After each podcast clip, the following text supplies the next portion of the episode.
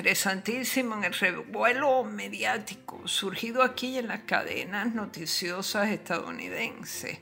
Con respecto al individuo que se puso a discutir de tú a tú con un perrito, con la que está cayendo en los Estados Unidos y ahora en Rusia, cualquiera que desenfunde un arma donde no puede desenfundarla, así sea para tumbar a un indefenso changuito desde el balcón de la casa, va a tener muy mala prensa.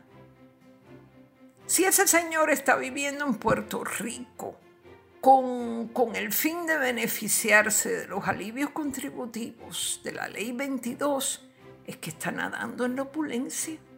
Tiene un negocio de seguros y de asesorías, pero, pero enseguida, luego del incidente, fueron borradas muchas páginas que hablan de su vida, de su entorno social, de sus aficiones.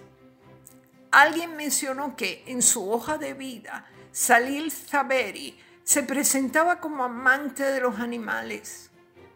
Puede ser, puede ser. Lo que pasa es que no especificó si es amante de los animales vivos o de los animales muertos. Existen los amantes de los animales muertos. Miren el caso del Museo de Vida Silvestre en San Juan.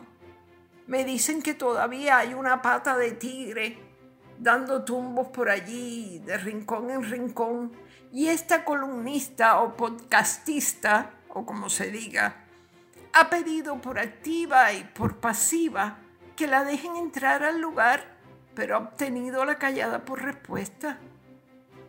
¿Qué tengo que hacer para ver si lo de la pata de tigre es cierto? ¿Cuántas veces tengo que escribirle o suplicarle al alcalde Miguel Romero que me permita entrar al lugar para escribir una crónica? Yo no voy a tocar nada, eso se lo prometo, ni me voy a llevar nada. Es más, ni siquiera voy a entrar con el celular.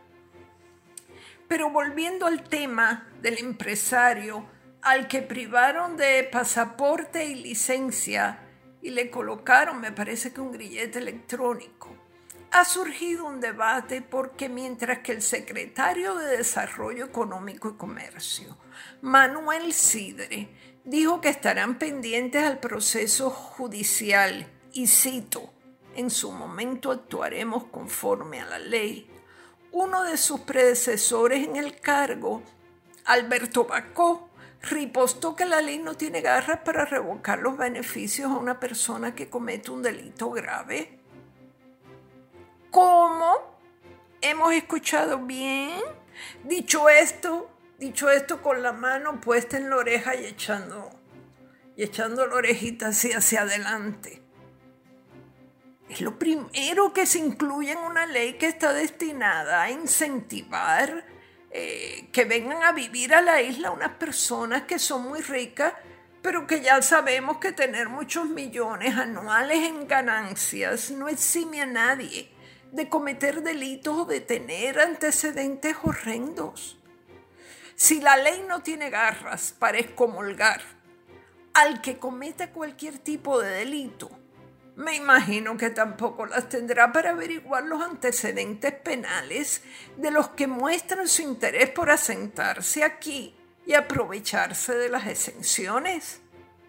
Eso es lo primero que habría que poner, lo primero que se les tendría que haber ocurrido a las lumbreras que redactaron la, la dichosa ley 22. Pero qué va, ellos fueron a lo suyo y y todos los que querían venir eran buenos o iban a ser muy buenos. La ley 22 solamente puede revocarse, y nos enteramos ahora, cuando se descubre que el beneficiario tuvo beneficios de forma fraudulenta o dio información falsa. En ese caso, que me parece que, que todavía no ha surgido ninguno, el Departamento de Hacienda puede cobrar con intereses todas las contribuciones que el individuo no pagó durante el tiempo que estuvo viviendo en Puerto Rico para zafarse de los impuestos. Quiere decir esto que si cualquiera de ellos maltrata a una mujer, maneja en estado de embriaguez o contamina el litoral echando basura, petróleo o aceite desde su magnífica lancha, podrán llevarlo a la justicia y saldrá bien o mal. Estos casi siempre salen bien. Pero lo de ser beneficiario de la ley 22 no se lo toca a nadie. Para todos los efectos, haga lo que haga, sigue siendo un respetable beneficiario de sanciones que aquí no pagan un centavo. El IRS ya dijo que va a ponerles el ojo, porque los estadounidenses que se han mudado a Puerto Rico, como este señor Saberi, el terror de los perritos juguetones, han dejado de pagar millones al fisco federal. La publicidad del caso de la pelotita de golf se ha ido convirtiendo en una pelotita de nieve que creo que va a crecer y crecer pues a lo mejor algunos funcionarios no habían prestado demasiada atención a eso de los que se mudan aquí no tributan en ninguna parte.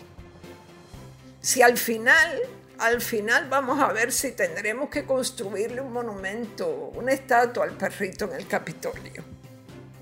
Esto ha sido Maldita Montero. Hasta la próxima semana.